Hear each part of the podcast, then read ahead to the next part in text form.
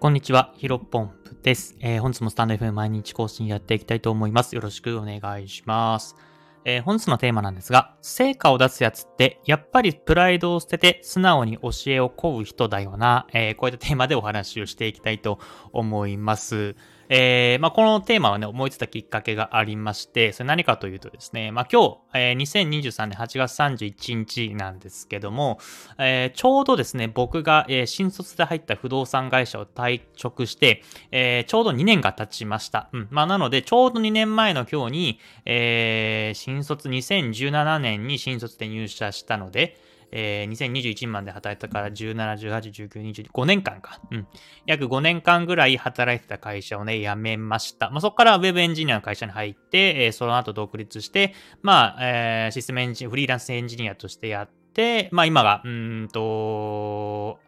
ウェブマーケターとして、えー、やっているような形です。まあ、なので、うんと、ウェブ業界に進んでからちょうど2年なんですけども、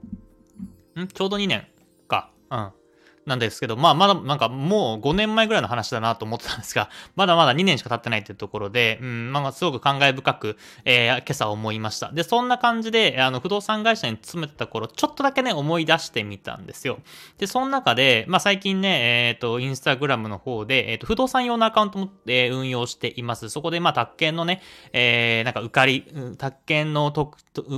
宅建の、えー、独学で受からないやつの特徴とか、えー、宅建で、なんかメリットとか、まあ、宅建の勉強法みたいなところをね、すごくね、発信させてもらっているんですけども、まあ、改めてここね、えー、大事だなと思ったんで、今日お話しさせていただきたいと思います。それが、まあ、今日のテーマである、えー、成果を出すやつって、やっぱりプライド性で素直に教えを請う、まあ、教えてもらう、レクチャーを受ける、えー、素直に質問できるやつだよなーっていうところですね。えー、これ何かというとですね、あの、僕自身は大学4年生の時に宅建を持ってまして、で、入社2年目ぐらいかな。で、不動産会社の、あのその宅建のね、社内でまだ受かってない人の、うん、なんていうか、勉強の管理というか、まあ、宅建合格プロジェクトみたいな、大それた名前出したけども、まあ、それの責任者みたいなのをやらせてもらっていました。で、まあ、あの、なんていうのかな。宅建ね、受かってない人っていうのは新卒で入ってくる僕の後輩だけじゃなくて、どちらかというとね、先輩の方が多かったんですね。うん。まあ、なので、結構先輩に対しても、まあ、僕が結構気にしいというかね、先輩に対して上下関係がものすごく根強かったんでね、えー、体育会も、あの、所属してましたし、部活もね、なんか先輩に逆らうのは何事だみたいな感じでずっと生きてきたんで、先輩に対して強く、なんか勉強してくださいよとかっていうのは、あんまり言えなかったんですよ。まあ、だからこそ、その、まあ、もともとに宅建っていうのは合格率が15%の、えー、かなり難しい資格なので、えー、なかなかね、合格者が1人か2人、毎年1人か2人ぐらいかしか出せなかったんですが、うん、まあそこでね、やっぱり、え、ここの差が出てくるなと思っていました。で、それが何かという、まあ、繰り返しになりますけども、あ結構ね、まあ先輩、まあ僕に対して、僕はね、結構仕事ができないキャラだったったので、うん、なんていうのかな。まあ、あとは先輩に対してたくさんね、僕自身が、あの、仕事のアドバイスというか、営業のアドバイスとか、えー、そういうものを受けていたので、なんか、今更後輩に対して、それこそ、先輩によっては10個上とか、えー、9個上、8個上、まあ、5個上以上の先輩たくさんいたんで、まあ、逆に皆さんもね、5個下とか10個下の後輩に、宅建でどうやって勉強するのとか、あの、どうやって勉強して合格したのって結構言いづらいと思うんですね。僕はそんなことないと思うんですけど、たまに、なんかそういったプライドを持ってね、変に聞かない人ってたまにいるじゃないですか。うん。で、なんか僕に聞けばいい。まあ僕がね、直近で合格したし、まあ完全に僕独学でね、えー、受かったんで、スクールの力も借りずに、全くもう一人だけでやってきたんで、うん、まあかなり独学、あの、FP とかね、簿記2級、FP2 級とか、そういった資格も持っているので、結構資格マニアだったんですよ。だから、僕に聞けばいいのになーというふうに思ってたんですけど、えー、やっぱある先輩はですね、多分何個上だ、あの先輩。8個上ぐらいかな。の先輩、もうその6個上か、6個か7個上ぐらいの先輩はですね、まあ多分2、3年自分でやって無理だったので、えー、すごく素直にですね、まあ今回は多分僕の力、まあアドバイス受けようというところでテキストのどういったものを選べばいいのとか、どういった風に勉強すればいいのとか、どういった風な、えっ、ー、と、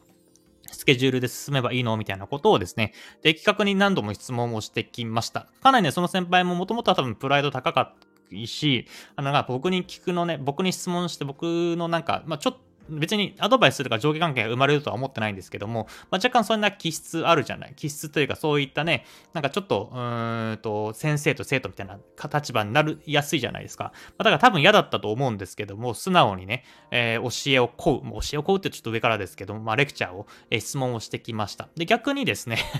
まあ、もうこれ、今ね、話してるのが、もともといた会社の先輩に聞かれるとかなりアウトなんですけども、多分10個上か11個上ぐらいの先輩かな、えー、がいてですね、もう、もう3、4年ぐらい、えー、独学でやっているんですけども、まあ一回も受からず、まあずっとね、えー、宅建の受験をしている人がいて、まあその人はね、僕に対して全く質問をしてこないんですね。うん。で、自分た、自分でやったりとか、あとは、なんだろう、その合格してないた、方、合格してないグループで、えー、こういった風な勉強しちゃしちゃった方がいいんじゃないの？みたいなところをですね、まあなんかディスカッションみたいなことをしていて、だか合格してない人たちでね、えー、話しても、もうそれってなんだろう、もう、うーん、なんだろう、海を渡ったことない人が、えー、海外の生き方を、なんか、海外っていうのはこういうもんだよな、みたいなことを想像して話してるみたいな感じで、全く効率的じゃないじゃないですか。まあ、多分僕に対してね、質問するのが多分プライドが許さなかったんでしょう。まあ、やっぱりその先輩はですね、うん、ずっと宅建に合格できなくて、まあ、なかなか成果を残せませんでした。で、あ、ごめんなさい。先ほどちょっと言い忘れてしまったんですが、あのー、僕自身に、えー、プライドを捨てて、えっ、と、こういったアドバイスを持ってきた先輩は、無事に、えー、その年、えー、アドバイスを受けてもらいに来たと、そのその年にあの合格をしまして、まあ、非常にハッピーエンドだったなというふうに思います。まあ、これは、ね、宅建をね、えー、例にして話してますけども、やっぱりここも、うん、通ずる部分、プライドを捨てて話して、プライドを捨てて、えーと、自分自身があ教えを凝って、こうって、まあ、本当に成果を出している人から教えてもらうのが、ものすごくね、あのー、なんだろう、通じたというか、あ通ずるなというふうに思いました。で、今回は卓球の話ですけども、やっぱこれ別にどの、どの分野でも、何のビジネスでも、うん、ここら辺って大切な考え方だなというふうに思っていまして、うん、まあ、それこそ僕自身最近だとブログやったりとか、あと SNS、インスタグラムとか TikTok やってますけども、まあ、TikTok、インスタグラムに関しては、最近ね、ようやく僕自身も伸びてきました。えーと、運用開始して、4、もうすぐ4ヶ月目か。今3ヶ月ちょっと、3ヶ月今日か。うん。4ヶ月弱くらい運用してますけども、も、ようやく TikTok がありがたいことにですね、フォロワーさんが今850名ぐらいかな。うん、増えてきてまして、Instagram も550名ぐらいになってきています。まあ、TikTok に関しては、まあ、1週間、2週間以内に1000人くんじゃ、フォロワー数がね、えー、1000人いくんじゃないかなと思っているんですけども、ここら辺のね、えー、SNS の運用も僕、マジで独学でやって、独学じゃないというか、スクールとか通ってないんですけども、まあ、情報発信してるとさ、たくさんいるじゃないですか。TikTok の伸ばし方とか、えー、Instagram の伸ばし方みたいな感じで、もうすでに結果を出されている人の、まあ、YouTube 見たり、Twitter 見たり、それこそ Instagram、TikTok 見たりして、まあ、なるべく独学というか、プライドを捨ててね、えー、なんか今までブログ書いてたりとか、うんと、若干ね、あのいろいろ結果出しているっちゃ出してるけど、まあ、SNS とか、えー、TikTok とか、Instagram に関しては全くの初心者だし、まあ、そういった成功してる人たちの話を聞いて、まあ僕は別にプライドとか何もないのでね、えー、単純に聞くっていうのがあると、あ、あ聞いて、まあそれで結果が出てきてるのかなというふうに思っています。うん、まあなので、たまにね、プライドを捨てて、まあ、後輩とか、うん、なんかね、立場が逆転しちゃって、みたいなことたまにいますけど、まあ、最近は僕の周りにないですね。本当に、年、僕よりも年上の方でも僕に対して、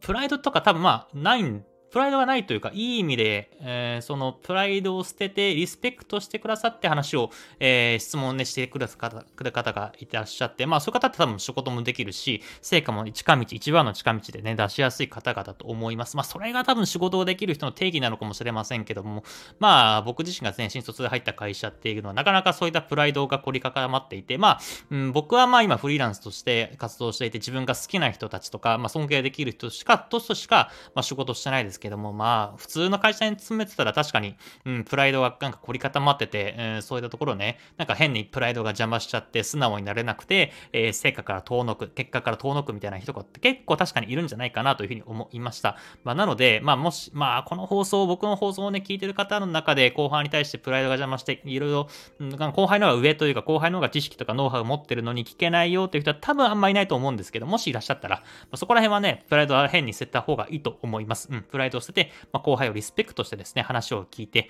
えー、自分自身が成果を出すための、えー、最短ルートを歩め歩んだ方がいいんじゃないかというようなお話でございました。まあ、僕自身が、えー、不動産会社をちょうど辞めて2年ね、えー、2年前を振り返ってみて、あ、こういったことあったな、えー、成功者として通ずるものあったなというふうに思ったので、お話しさせていただきました。本日の話は以上です。